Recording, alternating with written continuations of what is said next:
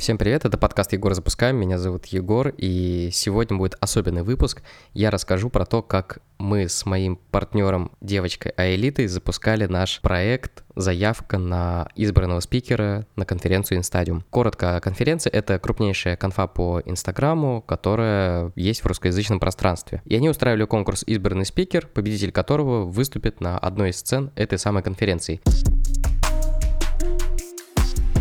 Мы хотели попасть туда, и для нас это была действительно очень важная такая э, веха, это для нас была очень важная ступенька, которую мы хотели покорить, и сейчас я расскажу, что мы вообще делали. Спойлер, сразу скажу итог, мы вылетели в топ-8, мы не прошли в полуфинал, но я не буду говорить о формате этого самого конкурса, я не буду говорить о каких-то там минусах, плюсах, просто скажу то, что это очень крутой инструмент для проявления, для реализации каких-то своих амбиций, это да, вот на вот этом мы остановимся, и я продолжу именно по нашей заявке, что мы делали такого интересного, что нас выделяли наши оппоненты, которые говорили нам, у вас очень сильная заявка, зрители конкурса, которые писали в директ, подписывались и восхищались тем, что мы сделали, от э, смыслов до самых разных таких мелочей в монтаже, в съемке, в юморе и так далее. Начну я, конечно же, с момента, когда мы решились на это. Вам ведь знакомое ощущение, когда вот такой вот, я с понедельника начну, я вот завтра сделаю, я вот э, спортзал начну ходить.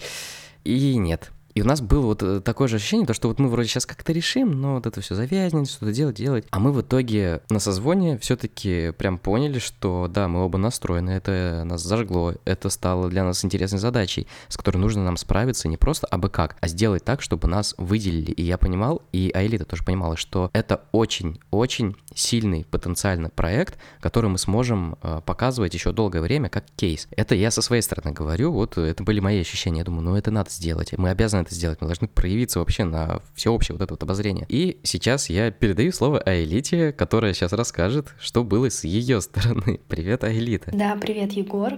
А, тоже сейчас вспоминаю этот э, момент волшебный подачи нашей заявки на инстадиум, на конкурс избранного спикера. И я бы назвала этот момент именно спонтанностью, потому что я увидела их пост, и это было так, типа, ну, прикольно, кто-то будет на сцене стадиум.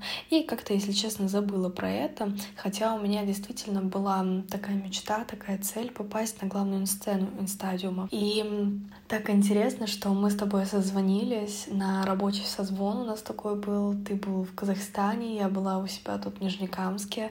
И это было спонтанно именно с той э, стороны, что я предложила, и у меня это как бы в одно ухо влетело, в другое вылетело. Я, то есть, даже не думала эм, это брать всерьез. Я это вообще, в принципе, предложила в шутку. Но ты так за это зацепился, типа, о, давай сделаем.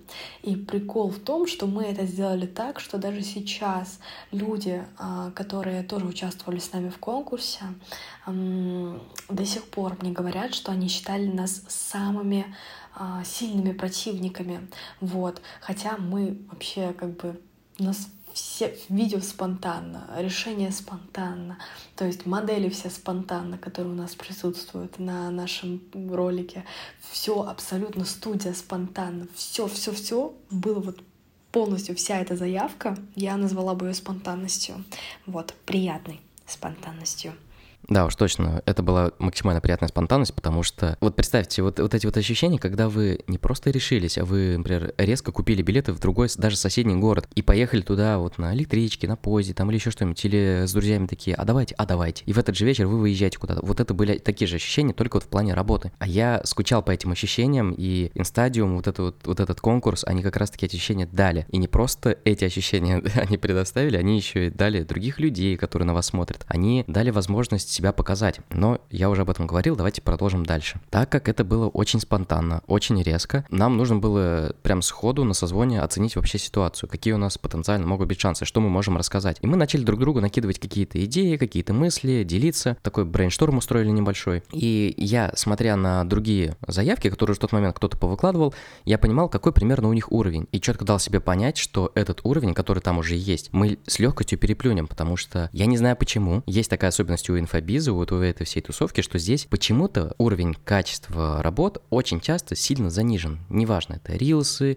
заявки куда-то, создание сайтов, дизайны. В инфобиз тусовку можно гораздо проще войти, потому что здесь гораздо ниже порог входа в плане качества. Вот только у тебя появился телефон, есть какие-то минимальные навыки в какой-либо из областей, ты уже можешь сразу же заниматься вот этими делами. И в этом конкурсе я понял то, что многие как раз-таки этот самый порог занижают свой. Я не знаю почему. Не было продуманных особо заявок, не было каких-то интересных э, решений по большей части. И я понял то, что мы как минимум на сценарном уровне можем всех уделать. И я сел думать, что у нас вообще есть, какие у нас есть проекты, какие у нас кейсы, как это будет связано с э, этой конференцией, как это будет связано с организаторами этой конференции, конференции, потому что организаторы достаточно такие медийные люди. И я находил какие-то точки соприкосновения и связывал их, знаете, как будто бы ниточкой. Самые-самые разные, вот, как в фильмах бывает, то, что вот э, разные фотографии налеплены на доску, между ними какая-то красная нить, это связано с этим, этот с тем, этот с тем. И вот у меня было примерно то же самое, только в голове. И этот план помог составить грамотный, интересный сценарий, который в дальнейшем я просто-напросто начал развивать, начал дополнять деталями, начал отшлифовывать каждое слово. Да, это мы уже перешли к реализации этого самого плана по созданию самой крутой заявки. Окей, я пишу сценарий, у меня уже есть какой-то конкретный план в голове, который я вижу, но нет совершенно никакой конкретики. Есть просто разрозненные какие-то детали, которые нужно как-то между собой связать. Они вроде бы уже связаны, но нет целостности. И когда я пишу сценарий, я всегда в первую очередь стараюсь сделать так, чтобы каждый элемент имел какую-то свою подоплеку, имел свой смысл, но в целом это все было связано в одну единую такую концепцию, и одно из другого вылезало, выплывало, э, вытекало, и все в этом духе. Подробно я заявку разобрал прям по полочкам от и до, каждую косточку перемолол в своей нельзяграммной странице, вы можете туда зайти, это черепанов.блог, и там есть актуальное под названием InStadium. Продолжаю. Есть у нас сценарий, который уже готов, он уже прям в такой вот оболочке, в хорошей, в рабочей, и что нужно делать дальше с этим самым сценарием? Конечно же, его надо реализовывать. Нужно снять э, видео, нужно снять рилс по этому самому сценарию. А так как я находился в другой стране, а элита находилась в России в этот момент, нам нужно было сделать это как-то, чтобы мое видение в голове перенеслось в видении у элиты в руках, потому что заявку подавали через нее, и она была главным действующим лицом этой самой заявки. А как это сделать, не прибегая к помощи какого-то там телекинеза, э, переписывания текстом, вот нужно так, нужно это, давай там ставь камеру сюда, сюда, сюда, чтобы человек сразу посмотрел, понял и сделал ровно то же самое. Два варианта. Первый это снять эти самые рилсы, но это, сами понимаете, это офигеть как долго. А второе это сделать раскадровку. Раскадровка это такая штука, которая применяется в фильмах, по кадрам показывает, где стоит камера, где где стоит человек, какой ракурс, какой, какое движение камеры, и все в этом духе. Я сделал эту самую раскадровку. Это все тоже есть в том самом актуальном. Я не забыл ни единой детали. Я сделал эту раскадровку, нарисовал ее, и сделал это я поздно ночью, там где-то в 4 утра. Сразу же отправляю Аэлите, говорю, вот смотри, есть четкий план, есть сценарий, есть раскадровка, нужно ехать, нужно снимать. А Элита просто прекраснейший человек, она увидела это с утра, и в тот же момент она забронировала на тот же день нам съемки в студии. Приехал в студию, потратили мы на это сколько-то, ну, полторы тысячи рублей. Приехали в студию, она тут же нашла девочек, которые помогут нам реализовать э, задумку из этой самой раскадровки. Когда мы все это снимали, мы потратили достаточно мало времени, потому что Аэлита просто-напросто знала, где какой кадр у нас должен быть, и просто подстраивала штатив, подстраивала ракурс, под эту самую съемку. Где-то, наоборот, ее снимали, ее, ее ассистентка снимала и подруга. Окей, сделаем вид, что мы все уже сняли, у нас все кадры есть, а Элита пересылает мне все файлы, и тут наступает следующий момент. Нам нужно это все смонтировать. Монтаж был достаточно простой, потому что, ну, во-первых, единственная сложность была это с э, показанием того, что находится на экране телефона. Нужно было там маленько так э, извернуться и показать экран правильно, чтобы было видно э, весь текст, но при этом нужно было его еще где-то там кое-где замазать, потому что там были личные личные данные человека. А в остальном монтаж был максимально простой, ничего в нем сложного не было, просто обычная склейка без каких-либо супер переходов. Но даже на простой монтаж я потратил где-то часов, наверное, 8, потому что я выверял каждый миллиметр, так как мы хотели даже в монтаже, особенно, кстати, в монтаже, сделать так, чтобы нашу заявку было легко и приятно смотреть, так как заявки других людей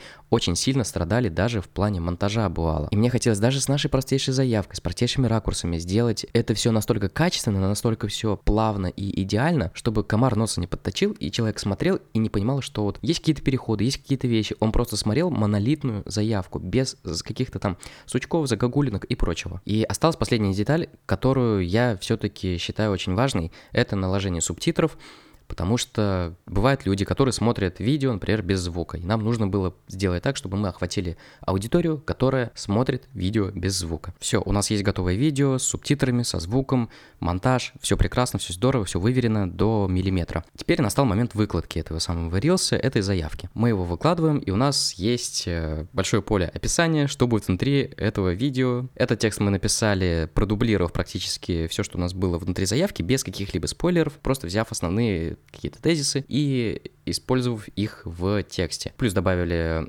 контакты организаторов, все по правилам, мы все сделали прям четенько, чтобы комар нас не подточил, все было классно, выкладываем. И тут мы прям переносимся в конец первого этапа. Мы выложили, мы уже получили первую оценку, мы получили сообщения людей, какие вы классные, какие вы молодцы, как у вас все продумано, ваша заявка вообще в топе моих личных заявок. Это мы все получали где-то от конкурентов, где-то от а, просто зрителей, от людей в директ. Реакция была шикарнейшей. Это прилетало и Аэлите в директ, потому что заявка была с ее стороны, и в мою сторону прилетало, так как я был отмечен в посте, то что, ребят, вы реально классные, вы молодцы. И вот наступил момент оглашения результатов первого этапа, вот этого отбора. Инстадиум начинает рассылать сообщения по людям, которые попали в топ-16. И я начал мониторить сторис этих самых владельцев заявок, чтобы посмотреть, попали они в топ-16 или не попали. У некоторых я увидел, я такой, ага, так, первое место из 16 зачеркиваем, второе зачеркиваем, третье зачеркиваем, зачеркиваем. Так я набрал около 6 заявок и подумал то, что так, хорошо, 10 мест еще свободно, мы можем попасть в эти самые 10 мест. На следующий день от того момента, как э, я увидел эти истории у людей, то, что вот завтра вы вступаете в следующий этап, приготовьтесь, будет жарко, они вступают в этот этап. Нам сообщение не приходит. Мы с элитой такие думаем, ну что-то как-то обидненько, мы так старались, у нас действительно сильная заявка, мы понимали, то, что у нас так все идет по накатанной, что мы такие молодцы, но почему-то сообщение нам не приходит. Я говорю, а элита, тихо, если моя теория верна, сегодня первые 8, завтра будут вторые 8. Я выхожу в сторис к себе, делаю первую историю, что мы не попали на инстадиум, нам не прислали сообщение. В этот момент мне приходит сообщение от Элиты, уведомление от Телеграма. Фотография Элита, Элита сообщение. Я думаю, так, я это по-быстрому заскринил,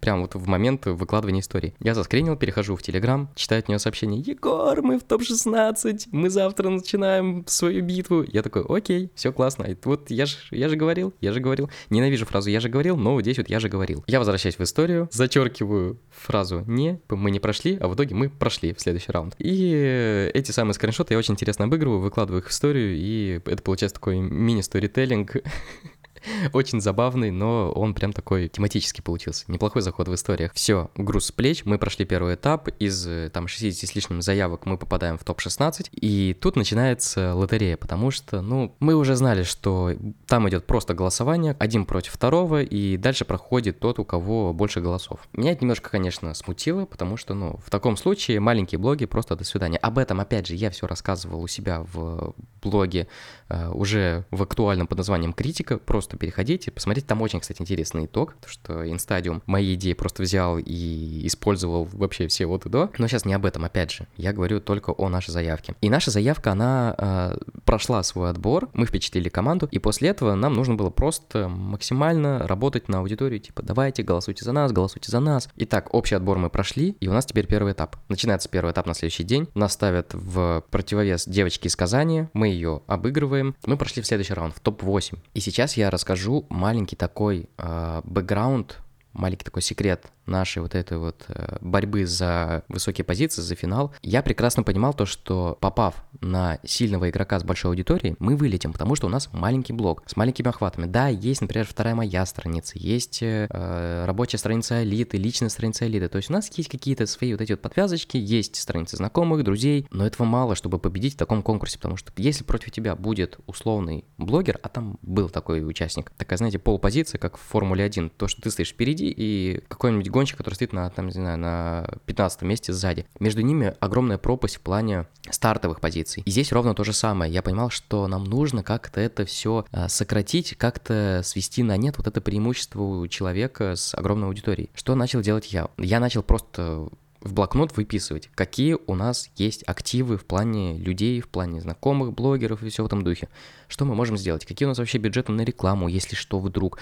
У кого можно эту рекламу закупить, там, менеджеры, у кого есть контакты и все в этом духе. Я это все начал выписывать, у меня получился огромный список людей. И я написал практически всем. Так-то, так-то, мы прошли в топ-8. Если мы сейчас попадем, если мы сейчас попадем, и это очень важный такой момент, то что я не хотел все активы сразу же использовать, потому что, ну, это было бы очень глупо. Все использовать в, условно, там, в топ-8, и в полуфинале, в финале просто лапу сосать и думать, ну, какого хрена мы это сделали. Конечно, мы так делать не, ну, не должны были, но все зависело от нашего соперника. Чем раньше мы попадаем, условно, на блогера, если нас к нему подставят, то тем э, сильнее надо будет использовать эти свои активы. Надеюсь, логика ясна. Окей, я выписал все, я написал всем людям из этого самого списка то, что вот у нас такая-такая ситуация, мы сейчас действительно имеем большие шансы попасть не просто там в полуфинал, там, а действительно уже вот рукой подать до финала, и мы будем спикерами. Практически все дали добро поддержать, что да, все круто, все здорово, Егор, без проблем, мы поддержим.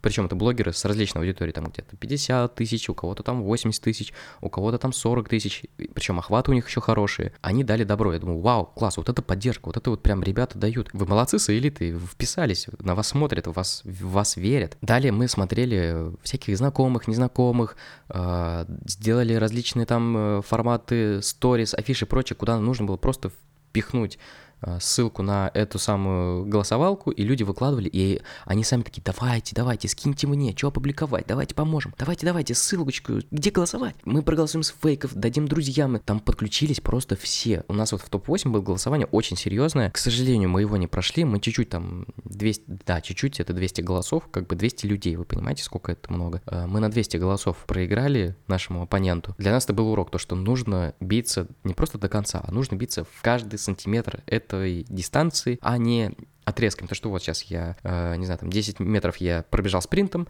отдохну, пробежал 10 метров спринтом, опять отдохну. Окей, мы вылетаем, но, во-первых, опыт мы получили бесценнейший опыт участия в таком конкурсе. Второе, мы получили контакты кучи-кучи-кучи людей, очень интересные знакомства, мы проявились, мы показали себя, что мы умеем делать, в чем мы сильны. И третье, мы получили шикарнейший, просто невообразимо крутой кейс, как мы с бюджетом, условно, там полторы тысячи попали в этот самый вот э, топ-8 этого самого конкурса от Instadium. И, честно скажу, я уверен, что мы могли бы дойти до финала, мы могли бы победить, потому что Айлит сильный спикер, у нас сильная тема, у нас э, продуманы смыслы. Мы бы все это показали людям, если бы был просто немножечко иной другой такой формат э, отбора. Но что было, то и было. Мы вылетели, и для нас это будет уроком. Давайте я плавно сейчас перейду к ошибкам, хотя про них я уже сказал. Э, ошибки, которые я заметил в нашей работе, вот в последнем этапе голосования. Первое, мы выключились в момент, когда мы пошли спать, по сути. Я просто сидел, наблюдал, но я никаких действий не делал. Я не писал менеджерам знакомым, может быть, кто-то не спал бы, у кого можно было чуть-чуть скупить рекламу там у блогеров резко на хотя бы там на полдня. Я не делал каких-либо действий, я просто сидел, наблюдал. Да, там я скриншотил, да, там я смотрел то, что вот у нас тут э, такие-то странные мысли, странные дела происходят, но это не то одно дело следить за другим человеком и искать в нем недостатки, а другое дело это сидеть и работать над своим вот этим проектом и выпячивать его вперед. Я ошибся и допустил эту самую ошибку, наблюдая за другим человеком, а не работая над своим проектом. Это первая ошибка. Вторая ошибка, я поздно подключил, хотя меня предупреждали, что нужно это делать прямо сейчас с этим соперником, я поздно подключил все наши активы. И мы просто-напросто не успели некоторых тех же блогеров, э, знакомых, подключить в полной мере, потому что охваты как бы это такие вещи, которые не за раз, не за секунду набираются, и нам не хватило времени элементарно, чтобы набрать нужное количество голосов. Ну и третья ошибка, она тоже очень важна, это излишняя самоуверенность. Никогда не проявляйте вот эту самоуверенность, не уверенность в себе, а именно самоуверенность. Самоуверенность это, это когда вы неадекватно оцениваете свои силы в данный момент, с какой-либо призмой искажения, грубо говоря. Вот вы такие подумали, вот, все, мы лучше, мы этот, мы уже сделали свое дело, до конца конкурса осталось 18 часов часов, а мы уже такие, все, победа, класс, здорово, нас опубликовали, там, не знаю, первые блогеры, мы пошли вперед, мы там уже 60 на 40 обыгрываем этого человека. Не делайте так, никогда вообще не делайте, потому что это путь в никуда, и вы проиграете, честное слово, нельзя. И вот я сказал про ошибки, какие мы допустили, и сейчас прям пару слов про бюджеты. Во-первых, мы потратили полторы тысячи на студию, где мы снимали этот самый Reels, мы потратили, э, что, сколько мы там еще потратили? Какую-то прям мелочь, там закупить какой-то минимальный реквизит, это прям вообще копейки были, там они даже в тысячу не войдут. Но если смотреть по нашей заявке, сколько мы сделали действий, какие э, роли были использованы, например, там сценарист, э, съемка рилса и все в этом духе, этот бюджет будет сильно раздут. Например, сценарист мог бы выкатить вам какую-то, не знаю, там, ну, 10-15 тысяч за заявку, может быть, даже больше, если он действительно качественный сценарист. Просто, вот, знаете, вот э, сделать вам рилс, и он выдаст вам такую-то цену. Ну, потому что от этой цены, от, этой, от качества вот этого сценария зависит уровень вашей заявки. Чем выше уровень заявки, чем выше потенциал проекта, чем выше степень ответственности, тем и цена будет, конечно же, выше. Съемку рилсов мы проводили сами, но если бы вы брали, например, какого-нибудь э, контент-мейкера, это, опять же, вышло бы вам в какую-то денежку. Массовка были свои люди, но, опять же, если бы вы набирали людей, э, это можно было бы сделать как бесплатно, то что просто вот найти людей, которые такие же энтузиасты, помогут, знакомые знакомых, мои близкие и все в этом духе. Либо найти массовку платную. То есть все здесь зависит от вас, от вашего аппетита, от ваших возможностей, финансовых, временных и прочее. Так что вот на вот этой вот ноте я завершаю рассказ про нашу заявку. Подытожу. Первое. Если вы беретесь за какое-то дело и понимаете то, что это может принести вам очень много фидбэка, очень много пользы, делайте это на славу, с головой, прям вот качественно, пожалуйста. Это самое главное. Продумайте каждую детальку, каждый смысл, каждый, каждый монтажный такой ваш, э, хотел сказать, пук. ну, давайте пусть будет пук. Второе, не бойтесь проявляться, потому что те, кто проявляются, они на виду. Те, кто не проявляются, они сидят и такие серые мышки. Вот мы сейчас э, еще чему-нибудь научимся, мы что-нибудь сейчас еще поделаем, еще чем-нибудь это. Нифига. Не умеешь? Иди, делай, по ходу дела научишься. Вот это мое кредо, наверное, там уже с начала десятых годов, когда я еще SMM занимался, таргетом. Ник- никто этому не обучал. Мне приходилось учиться на ходу, когда мы там музыканту релиз рекламируем, еще что-то. Просто вот берешь, делаешь. Не умеешь, научишься. Э, плохо умеешь, научишься хорошо делай хорошо. Других слов нет. Только с такой логикой можно стать э, действительно топовым специалистом, а то вы действительно можете застрять э, в режиме вечного студента, вечного ученика на очень-очень долгое время. И еще одна такая мысль. Пожалуйста, трезво оценивайте свои силы, потому что я видел заявки, которые говорили, вот, мы такие суперские, мы такие крутые, мы такие молодцы, мы одни из лучших. А по факту у человека могла быть, ну, действительно неплохая идея, хорошая идея, но реализация просто настолько ужасная, настолько слабая, что ты такой думаешь, ну, да докрутил бы ты эту заявку, ну, доделал бы ты по качеству, ну, вот удели ты, не знаю, полвечера побольше, не знаю, там, на монтаж. Зачем ты говоришь, что у тебя суперская заявка, когда она не суперская? Вот будьте, пожалуйста, к себе строже. Вы должны быть самым строгим критиком. Это лично мое мнение. Может быть, оно неверное, может быть, вы как-то иначе думаете. Но, пожалуйста, будьте самым строгим критиком для самого себя. И вообще, финальная мысль всего вот этого. Делайте, проявляйтесь, не молчите о себе. Потому что, правда, те, кто молчат, они сидят в уголочке и думают, какие же вот все такие талантливые, все такие классные, а я вот ничего не умею. Покажи миру, что ты делаешь, и явно найдется зритель на то, что ты создаешь. Вот и все. Надеюсь, вам понравился этот подкаст, как мы с Элитой подавали заявку. И в дальнейшем я еще запишу один, как я уже побывал на этой самой конференции, потому что там тоже очень интересные идеи, тоже все продумано до мелочей, как выделиться, не прибегая к какому-то трэшу, и при этом еще сделать эффект вау у людей, которые на тебя смотрят, видят тебя и все, что ты приготовил. Причем приготовил, опять же, достаточно бюджетно, очень интересно. Просто у меня такая, знаете, в голове галочка, то, что любые ограничения, наоборот, заставляют нас э, думать шире, думать иначе, думать гибче. И это очень сильно развивает нашу думалку, наше мышление и помогает адаптироваться очень быстро, очень легко в ситуацию. Так что всем пока, до скорых встреч, Будут новые выпуски с гостями. Не пропускайте, подписывайтесь, ставьте звездочки в iTunes, ставьте лайки, вот эти сердечки в Яндекс Музыке, добавляйте в избранное в Spotify, где вы только не слушаете этот подкаст. С вами был Егор, это подкаст Егор запускаем. До следующих встреч.